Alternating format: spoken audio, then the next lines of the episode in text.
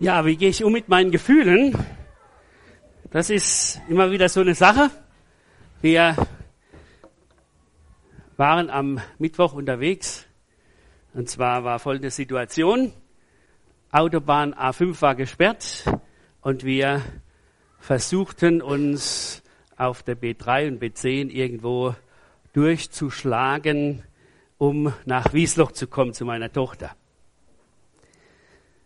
Ich weiß nicht, wie es euch geht, wenn man dann so in Staus steht. Und äh, ich hatte extra eine Route rausgesucht, wo ich gemeint habe, es könnte sein, dass man da keinen Stau hat. Dann sind wir doch wieder die alte Strecke gefahren und ich war also richtig am Kochen. Meistens kriegt es dann meine Frau mit und äh, sie hat da schon gewisse Situationen, wo sie sich dann entsprechend benimmt, damit die Sache gut weiterläuft weil sie kennt mich ja schon 30 Jahre. Und äh, das sind dann solche Gefühle, wo man sagt, Mensch, wie krieg ich das, wie komme ich da wieder runter? Ja, und das wollen wir heute uns auch so ein bisschen uns vor Augen stellen. Wie sieht es aus mit unseren Gefühlen und wie ist das, wenn wir mit den Gefühlen in Clinch sind? Wie geht es uns, wenn wir uns, wenn Gefühle in uns aufkommen. Da gibt es ja auf der einen Seite die Situation, dass man sagt, Gefühle sind wie Ungeheuer, wie ein aufgewühltes Meer. So, ich glaube, wir müssen doch.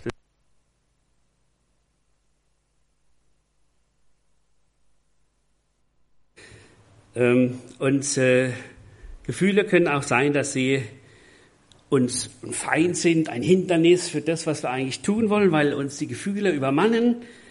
Und äh, andererseits, Gefühle sind auch Lebenselemente und wollen uns etwas zeigen. Und das Schöne ist, wir sind ja nicht als Menschen geschaffen, die halt so geschaffen sind, sondern Gott hat uns geschaffen mit Gefühle. Was wäre ein Leben ohne Gefühle? Und das wichtig ist, dass wir das lernen, dass Gefühle unsere Verbündete werden, die uns etwas mitteilen wollen, dass wir besser verstehen, einerseits eine Situation, andererseits unsere Situation. Aber eins ist wichtig, dass Gefühle nicht über uns Kontrolle bekommen, so dass wir sie nicht mehr steuern können. Nun, wie intensiv sind meine Gefühle? Wir haben kurz das schon gehört. Äh, das eine ist die Gleichgültigkeit, das ist, man hat eigentlich kein Gefühl. Und dann gibt es so die verschiedenen Grundgefühle, die sich steigern können. Also von Zufriedenheit über Erheiterung bis zur Freude, bis zum Glück. Oder wenn es um Liebe geht, geht es erstmal um Sympathie, die ich zu jemand habe, dann Zuneigung und dann kommt die Liebe, also dieses Erfahren, wie ich mit jemand gut zusammen sein kann. Oder wenn es um Angst geht, geht es erstmal um Panik, um Furcht und um Besorgnis, aber dann auch um Angst. Oder ein Gefühl wie Scham, da geht es erstmal um Geniertheit, dann um Scham und dann sogar auch Schande. Oder auch das andere, wie schon bedacht, das Bedauern, das sich kümmern, Kummer haben, Trauer haben oder Verzweiflung haben. Oder dann auch der Zorn, wo es anfängt beim Ärger, dann geht's über die Wut hin zum Zorn bis zum Hass. Das sind so diese Grundelemente der Gefühle, die entsprechend verschieden intensiv sein können. Und nun äh, wie entstehen eigentlich Gefühle?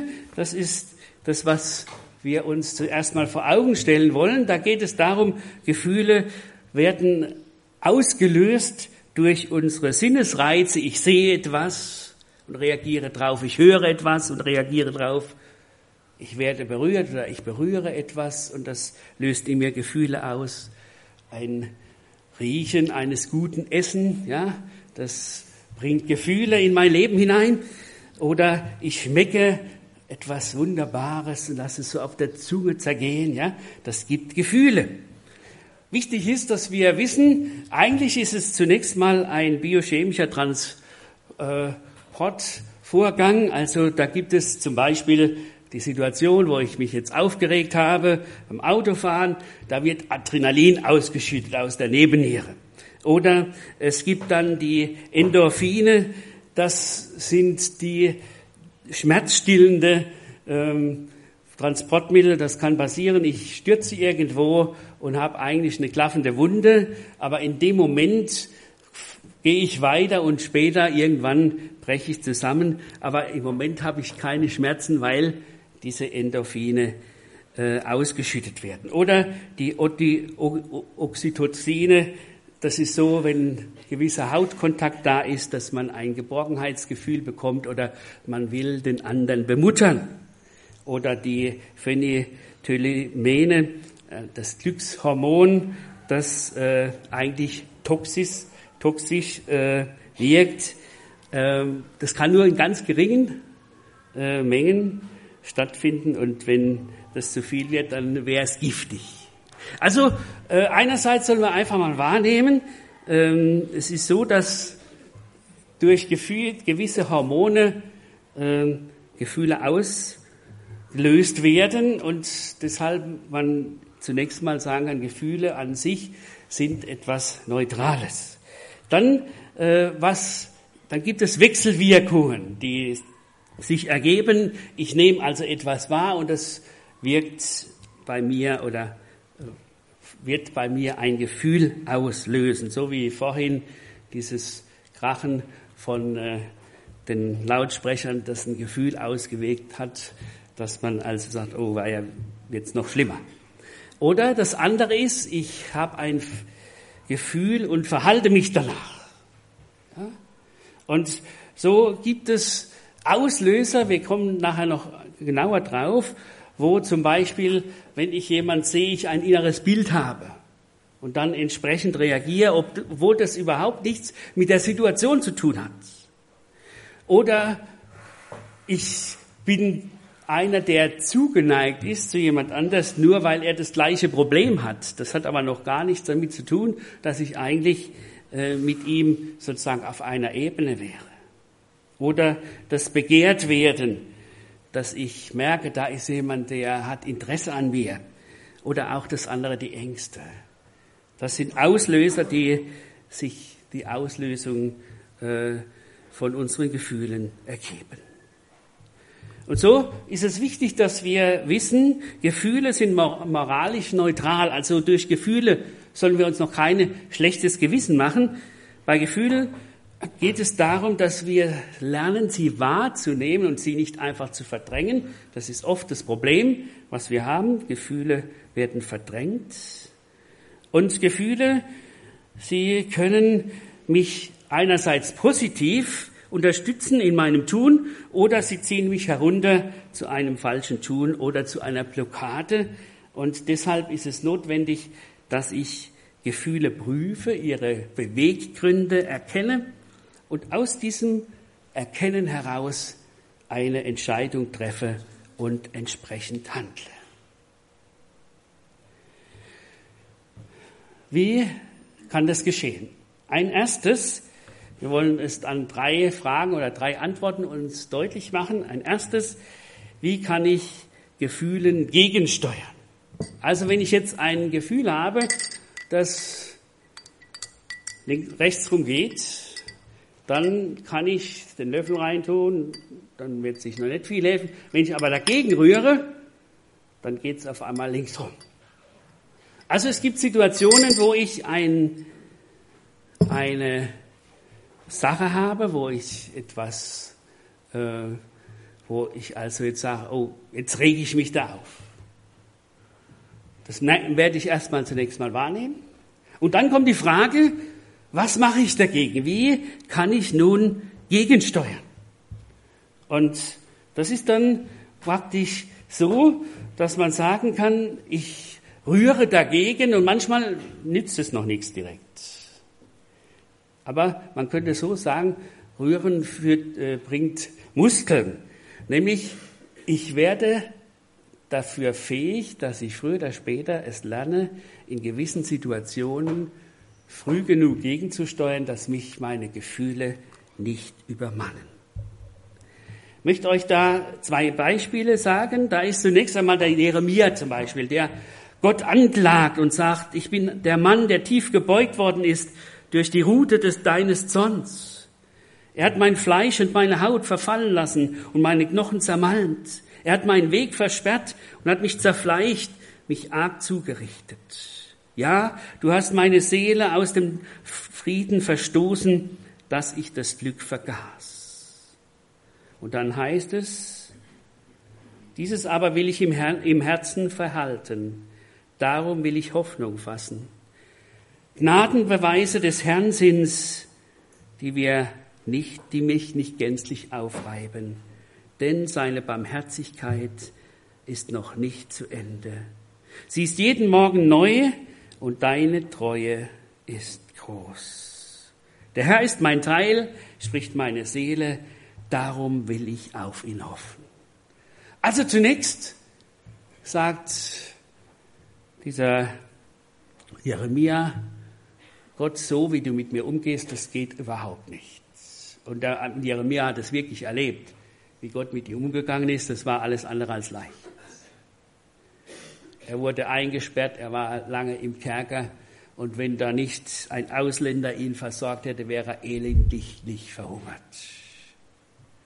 Und doch sagt er, und eines weiß ich, und da bleibe ich dran. Das ist die Güte des Herrn, dass ich nicht Chaos bin, so heißt es in Luther. Also er kommt dahin, dass er gegensteuert.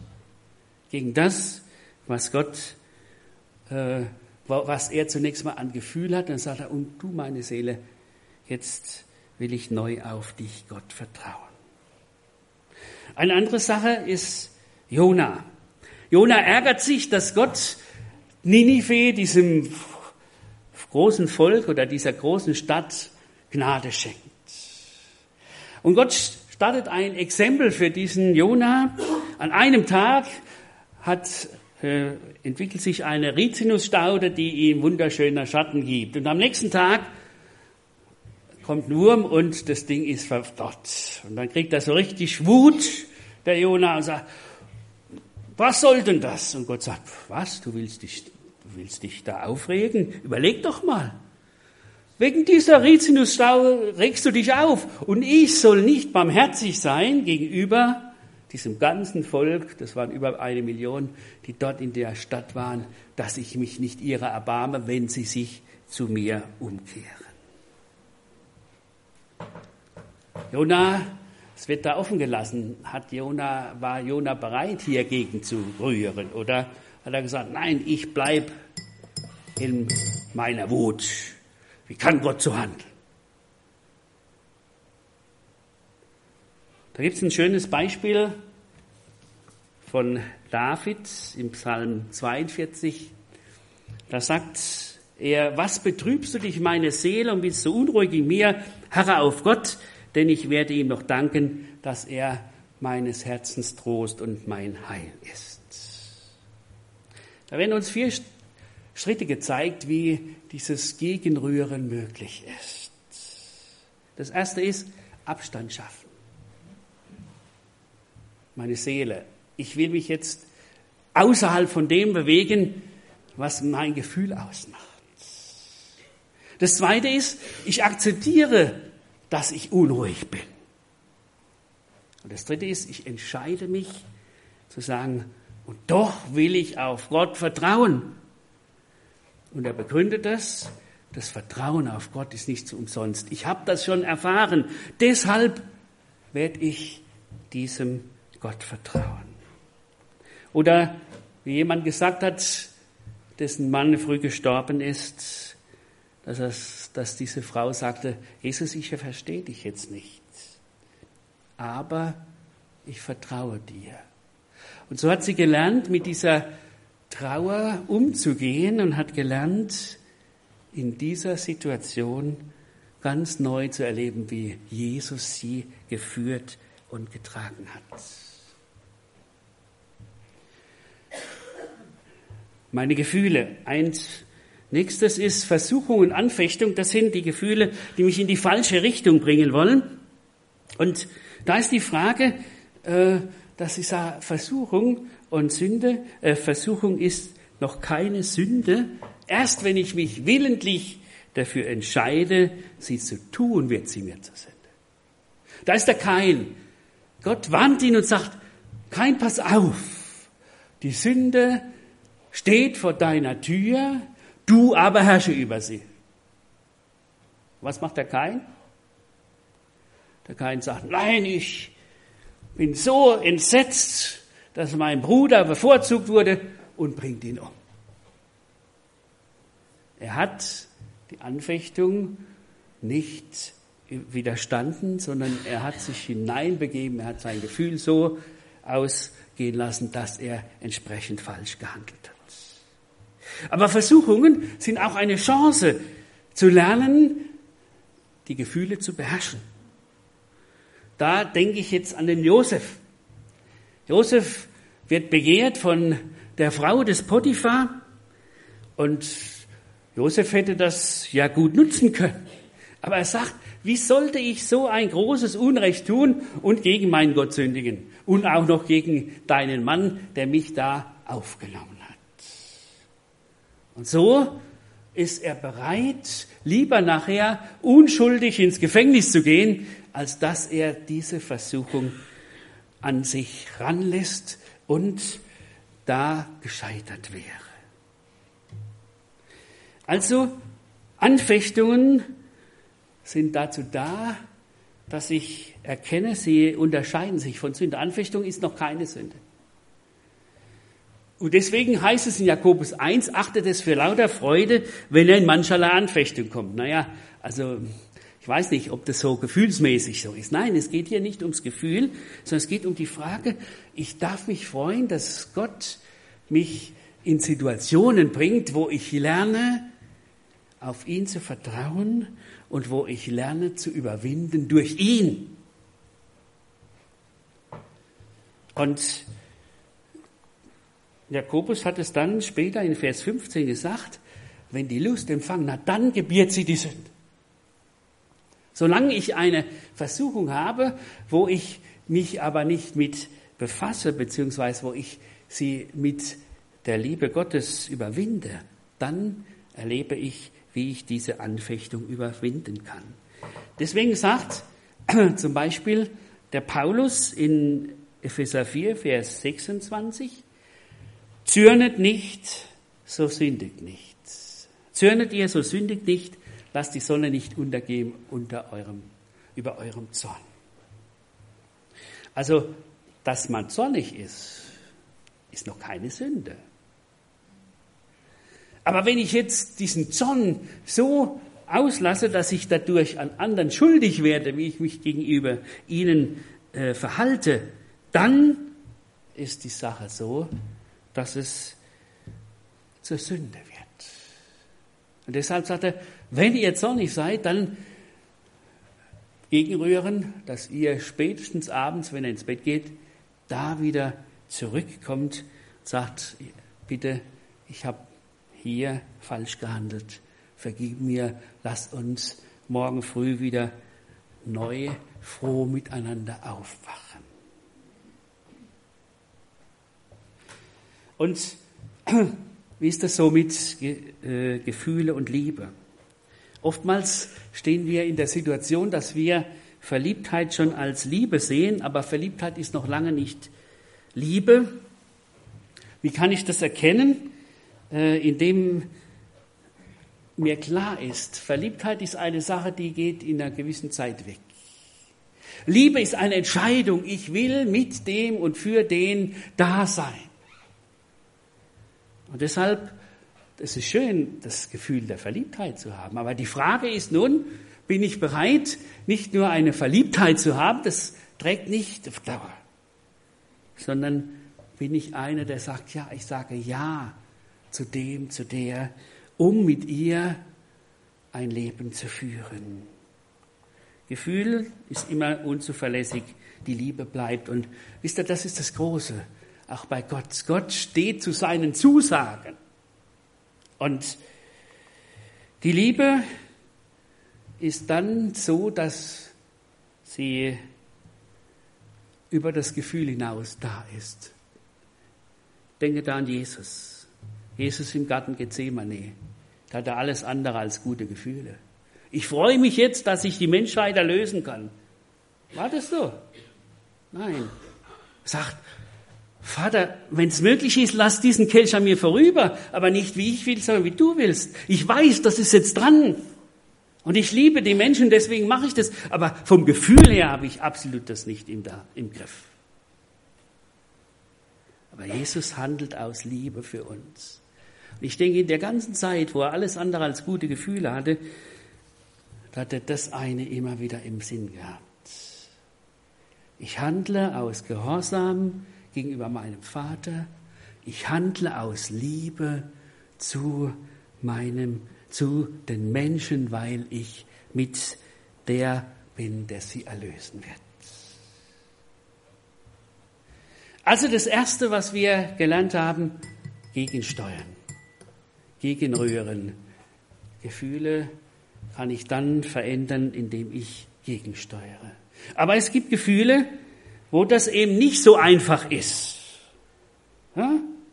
Und da gibt es, und da ist die zweite Frage, die sich uns stellt, gibt es tiefgehendere Verknüpfungen, Assoziationen, die meine Gefühle hervorrufen. Da geht es darum, dass ich lerne zu sehen, warum kriege ich das Gefühl nicht los, obwohl ich versuche gegenzusteuern.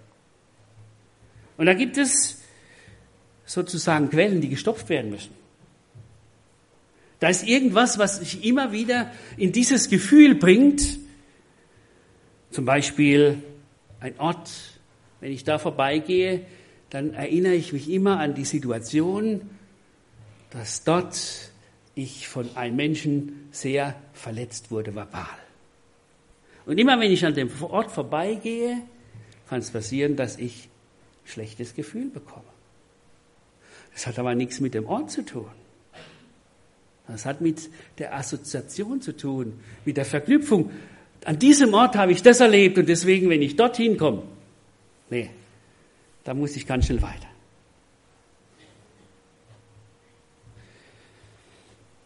Oder es müssen Wunden behandelt werden, also Verletzungsarbeit getan werden.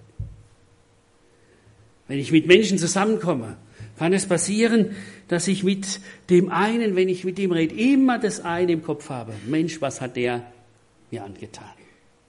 Kann ich überhaupt mit dem noch reden? Nimmt er mich überhaupt ernst, was der mir angetan hat? Oder die Situation, dass ich bei gewissen Situationen immer die gleichen Gefühle bekomme. Ich will euch das am Beispiel klar machen. Wir waren äh, im Urlaub gewesen, ist schon lange her. Und da sind wir auf einen Turm, das war der Störtebecker Turm, und da war der Eingang zu dem Turm nach oben so eng, dass ich kaum durchkam. Und jedes Mal, wenn ich in eine Situation komme, wo ich in eine enge äh, Umgebung komme, also wenn ich jetzt zum Beispiel äh, MRT machen muss, dann erinnere ich mich an diese Situation und habe dann Platzangst. Natürlich kann man da was dagegen tun, macht die Augen zu und so weiter. Aber ja, das ist eine, das nennt man Traumata, eine Situation, wo ich mich, wo ich nicht ändern konnte und die hat mich dann hineingenommen und immer wieder, wenn das kommt, stehe ich in der Situation, Mensch, klappt es? Kriege ich da noch Luft? Komme ich da durch? Also, wie gesagt, es gibt Quellen, die müssen gestopft werden, da kann ich nicht einfach gegenrühren, weil immer wieder nachläuft.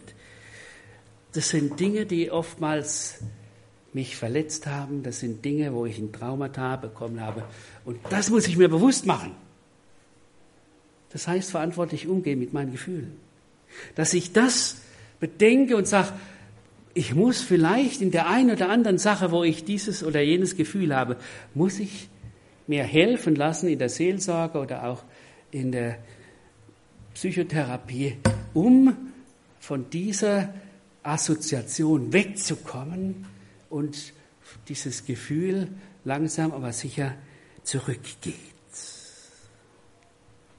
Und deshalb nochmal vertiefend in der Richtung, wie sieht es aus mit Vergebung und Gefühle? Das ist das Erste. Bin ich bereit, Verletzungen, die mir zugefügt wurden, zu vergeben, weil Gott auch mir vergeben hat? Es war für mich mal erschütternd, dass in einer Situation, wo man aneinander geraten ist und hinterher habe ich dann um Vergebung gebeten, dieser Mensch gesagt hat, ich weiß nicht, ob ich dir vergeben kann. Das war ein gläubiger Christ.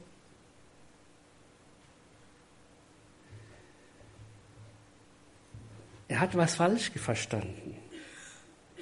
Dass sein Gefühl vielleicht ihn nicht sogleich dahin bringt, dass er jetzt ein gutes Gefühl hat, um mir zu vergeben. Das war sicher so. Aber die Entscheidung, ich will dem vergeben, weil er mich darum bittet, die hat damit nichts zu tun gehabt. Und so ist es oft, dass wir das verwechseln. Ich habe jetzt so ein Gefühl und deswegen kann ich nicht.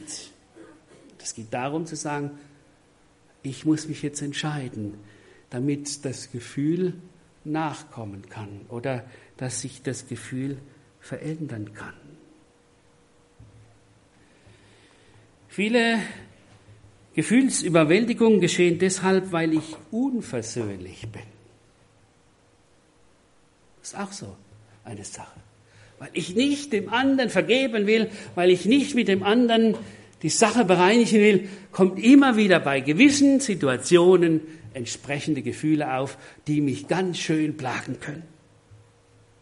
Hier nochmal dieser Vers, zürnet Zürnet ihr, so sündigt nicht, lasst die Sonne nicht über eurem Sonnenuntergehen. Das heißt, verantwortlich mit den Gefühlen umgehen. Sind da Dinge in meinem Leben, wo ich unversöhnlich bin? Und ich frage mich, warum? Warum komme ich da nicht raus aus der Depression? Warum komme ich da nicht raus aus diesen Ängsten? Und es geht eigentlich darum zu sagen, hier ist Versöhnung notwendig. Und dann kann ein neuer Anfang geschehen. Oder auch das andere, Gefühlsüberwältigung geschehen deshalb, weil ich nicht bereit bin, Dinge vor Gott und Menschen zu bereinigen. Johannes sagt in seinem Brief, wenn wir unsere Sünden bekennen, so ist er treu und gerecht, dass er uns die Sünden vergibt und reinigt uns von aller Ungerechtigkeit. Da ist zum Beispiel der Saul. Der Saul ist ein Mensch, der immer wieder Depressionen hat. Und dann haben sie ja den David extra geholt, dass der ihn durch sein Hafenspiel wieder beruhigt. Warum hatte der Saul diese Depressionen? Weil der Saul nicht bereit war, wirklich Buße zu tun vor Gott und den Menschen. Was hat er gesagt? Ich habe gesündigt, dass ich den Befehl des Herrn und sein Wort übertreten habe denn ich fürchtete das Volk und gehorchte ihrer Stimme. Und dann sagt er zu dem Samuel, und nun vergib mir die Sünde und kehre mit mir um, denn dass ich den Herrn anbete. Er hat gedacht, naja, das kann man jetzt mal so schnell. Ja, ich habe da was falsch gemacht, aber eigentlich bin ich gar nicht schuld. Das sind die anderen, die schuld sind. Und das sagt er aber, aber das will ich nicht, dass die anderen merken, was, was ich da falsch gemacht habe. Sag mal dem Volk, leider hat er, ähm, da ist irgendwas schiefgelaufen, es tut mir leid, ähm, der Saul hat da ein bisschen falsch gehandelt, aber nimmt es nicht so tragisch, das war halt so. Nein, Gott sagt dann zu dem Samuel, du, ich habe diesen Saul verworfen. Es war ganz schwer für den Samuel. Aber er hat immer wieder, und das war immer wieder in seinem Leben das Gleiche. Wie oft hat er vor David Buße getan und hat gesagt, du bist gerechter wie ich, ich werde dich nicht mehr verfolgen.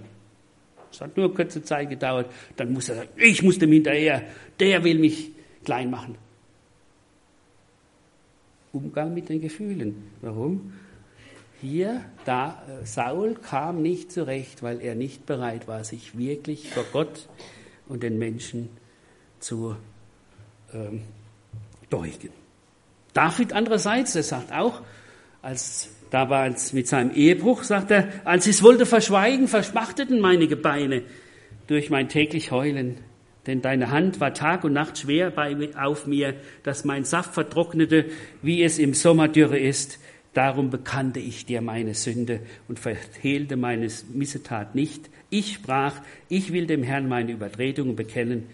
Da vergabst du mir meine Missetat. David war ganz anders.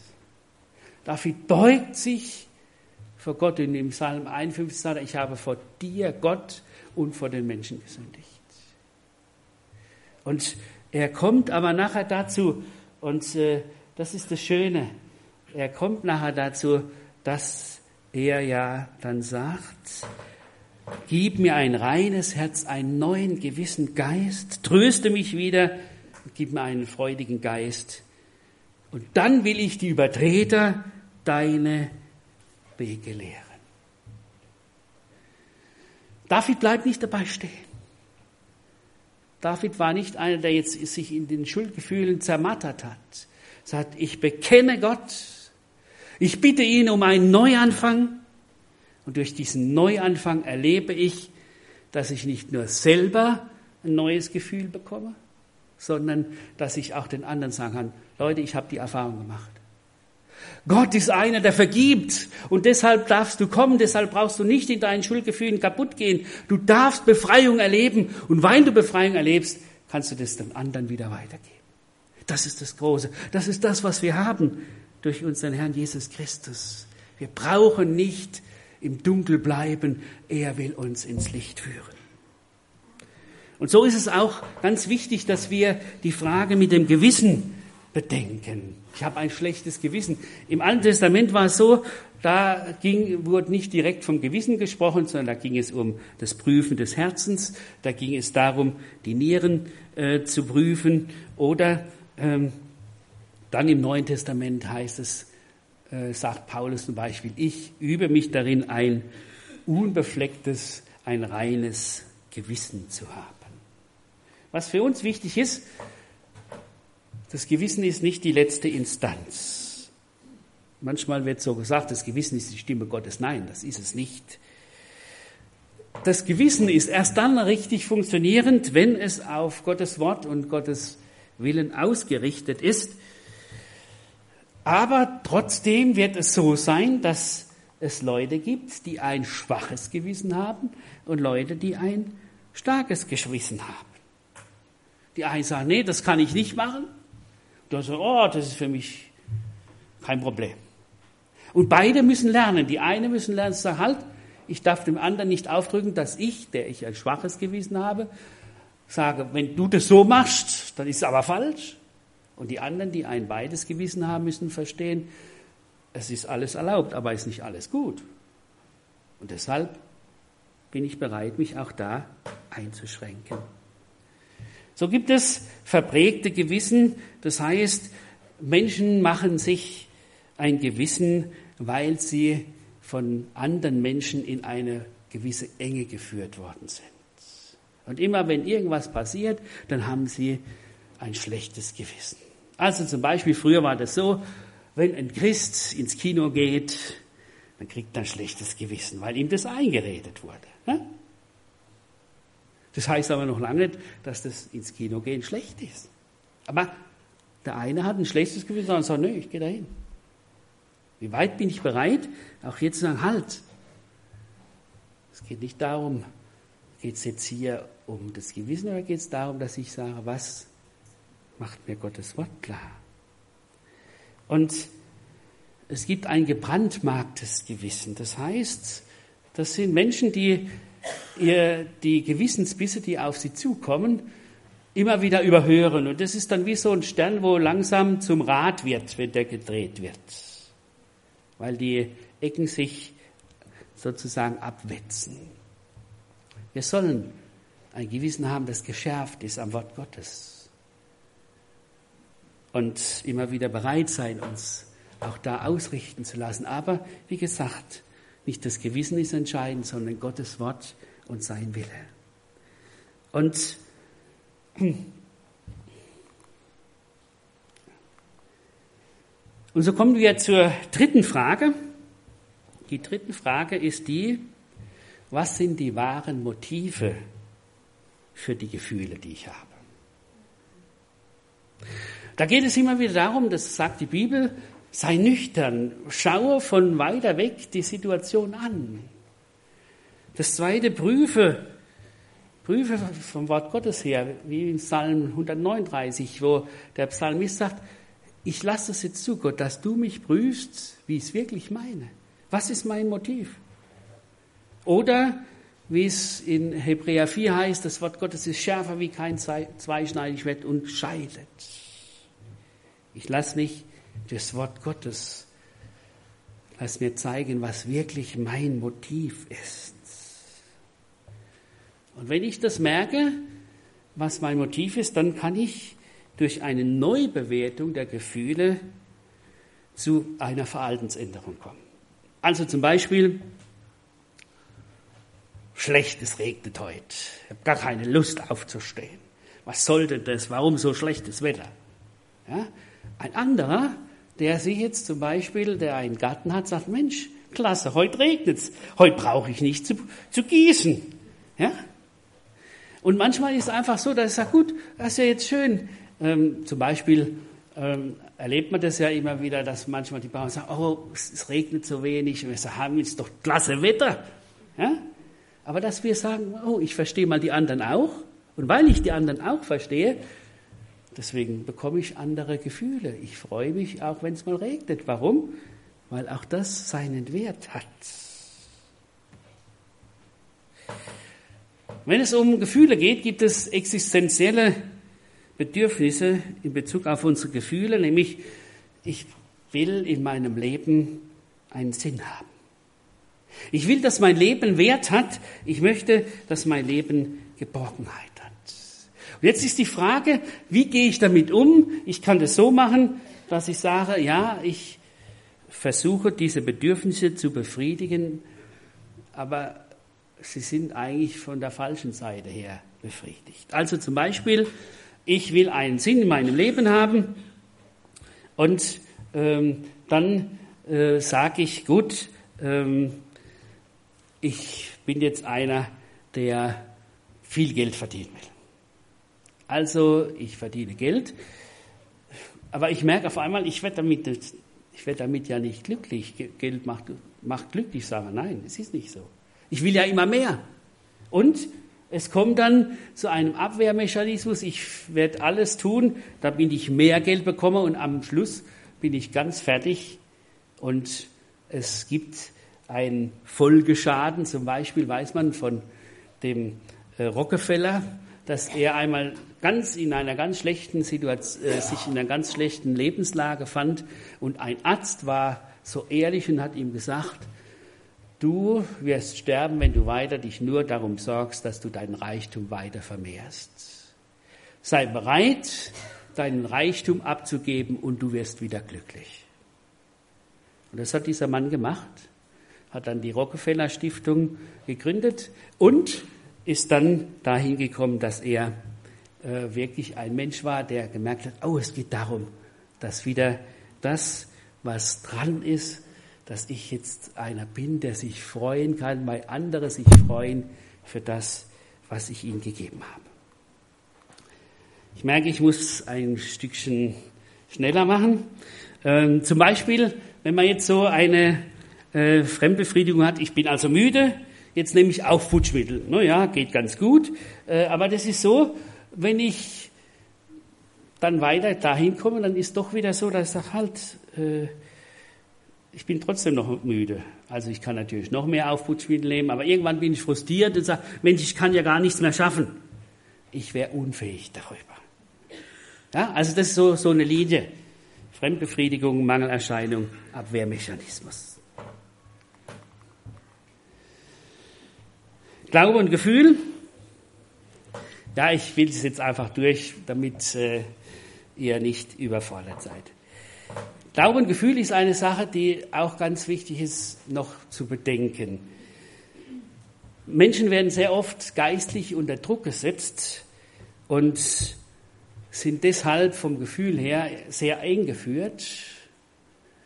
Und manchmal ist es so, dass sie gewisse Begegnungen meiden müssen, sogar die Gemeinde wechseln, bis sie heil werden von ihrem Gefühlschaos. Dann können sie vielleicht wieder neu anknüpfen.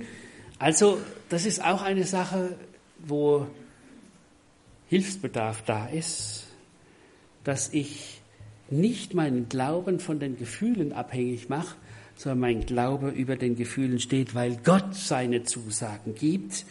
Und das andere ist aber auch schön, dass ich nicht nur verkopften Glauben habe, sondern der Sache, Glauben darf ich auch gefühlsmäßig erfahren, zum Beispiel im Abendmahl schmecket und seht, wie freundlich der Herr ist. Und man könnte das mit einem Satz sagen, Glaube und Gefühl heißt, ich muss lernen, mich mit Jesus in die Kurve zu legen und ihm zu vertrauen, dass er es perfekt, dass er sie perfekt nimmt. Die Motorradfahrer wissen, was das heißt. Das Schlimmste ist, wenn man so einen Sozusinn drauf hat, der das nicht gelernt hat, sich mit in die Kurve zu legen und sich richtig schön anzuschmiegen, damit das klappt. Wenn der dann sich andersrum legt, dann klappt es eben nicht, um die Kurve zu kommen. Dann landet man im Straßengraben. Ja, und dann sagt er, alles schön und gut, aber du fährst nimmer mit mir. Ja? Und so ist es manchmal auch. Wir stellen, wir legen uns Genau gegen das, was Gott und Jesus in unserem Leben tun will und wundern uns dann, wenn es schief geht. Wenn wir bereit sind und lernen, Herr, ich vertraue dir, dass du mich in die richtige Richtung bringst. Das ist das, was wir vom Text her gehört haben. Das geschah, dass unser Vertrauen nicht mehr wir auf uns setzten, sondern auf den, der aus den Toten aufrichten Paulus war bereit, sich mit Jesus in die Kurve zu legen. Und so am Schluss noch vier Dinge, die uns helfen, Gefühle der Freude und des Glücks zu haben. Die Bibel ist voll davon, dass sie uns eigentlich ermutigt, freut euch in dem Herrn oder die Freude am Herrn oder die Freude des Herrn an euch ist eure Stärke oder Freude im Himmel wird sein über jeden bußfertigen Menschen. Auch hier geht es nicht um die Frage, dass man einen Appell weitergibt, sondern es geht darum, öffne ich mich für das, was Gott schenkt in meinem Leben, dass ich Freude haben darf. Was gehört dazu? Erstens, es gehört dazu zu erkennen, Gott ist ein freudiger Gott. Manchmal ist die Situation, dass viele Menschen Gott als den zornigen Gott, als den nur heiligen Gott, als den Gott sehen, der uns nur prüfen will und der nur auf uns acht hat, wie das eigentlich mit uns ist. Nein, Gott ist der, der sich freut. Eigentlich kann man sagen, Gott ist das freudigste Wesen im Universum und das ist im Alten Testament und Neuen Testament kein Unterschied. Auch wenn das oft so gesehen wird. Nein, das ist nicht so. Zorn und Schmerz hat Gott auch. Aber deshalb, weil er vorübergehend sich ärgert über diese gefallene Welt und Schmerz hat über die Entfernung des Menschen, die er zu ihm hat. Der Teufel dagegen, der ergötzt sich an Traurigkeit. Er ist selbst freudlos und deswegen will er, dass wir traurig sind. Er will, dass wir in die gleiche Stimmung kommen wie er. Aber Gott will, dass wir freudige Menschen sind. Ich schaffe Neues, freut euch darüber. Ich will mich freuen in Gott, meinem Heil. Auch da wieder einige Bibelstellen, die uns weiterhelfen können. Das Zweite, was dazu gehört, ist die Dankbarkeit. Dankbarkeit gründet sich aus der Gnade. Das Wort dankbar sein und Gnade hat im Griechen die gleiche Grundlage. Shara ist die Dankbarkeit und Charis ist, ah, das habe ich falsch geschrieben, ähm, Charis ist die Gnade. Also wer die Gnade Gottes begriffen hat, der kann sich freuen Und es ist nicht so, dass die Glücklichen dankbar sind, sondern die Dankbaren glücklich sind. Das müssen wir immer wieder verstehen. Und deswegen es ist gut, wenn wir uns daran erinnern, Gott ist der, oder dass wir ein Dankestagebuch anlegen, wo wir die Treue und die Bewahrung und die Liebe Gottes aufschreiben und uns daran erinnern können. Ein drittes, im Augenblick leben, jetzt ist die angenehme Zeit, so heißt es in 2. Korinther 6. Oder Jesus sagt, sorgt euch um diesen Tag und nicht um mehr. Wenn wir uns über die Vergangenheit oder über die Zukunft Sorgen machen, berauben wir oft uns der Freude der Gegenwart. Das müssen wir auch lernen. Genießen den Augenblick, genießen und auch das andere sich immer wieder erinnern an das, was ich Gutes empfangen habe von Gott. Und ein viertes, positive Erwartungshaltung. Dies ist der Tag, den der Herr macht. Lasst uns freuen und fröhlich darin sein. Eine positive Erwartungshaltung ist wie der Pinsel, mit dem ich mein Leben freudige Farbe gebe. Ja? Zwei Schritte gegen Stress. Reg dich nicht über Kleinigkeiten auf. Und das zweite, vergiss nie, dass es sich bei den meisten Dingen um Kleinigkeiten handelt. Ja, wenn man das immer wieder sich vor Augen stellt, dann wird es schon einiges helfen. Und deshalb zum Schluss, lass dich von Gott führen und vertraue ihm, dass er das perfekt macht. Dann bist du nicht von deinen Gefühlen abhängig, aber du erfährst, wie deine Gefühle dir ein guter Begleiter sind. Nochmal das Bild. Einerseits gegensteuern, andererseits die Wunden oder die Quellen stopfen und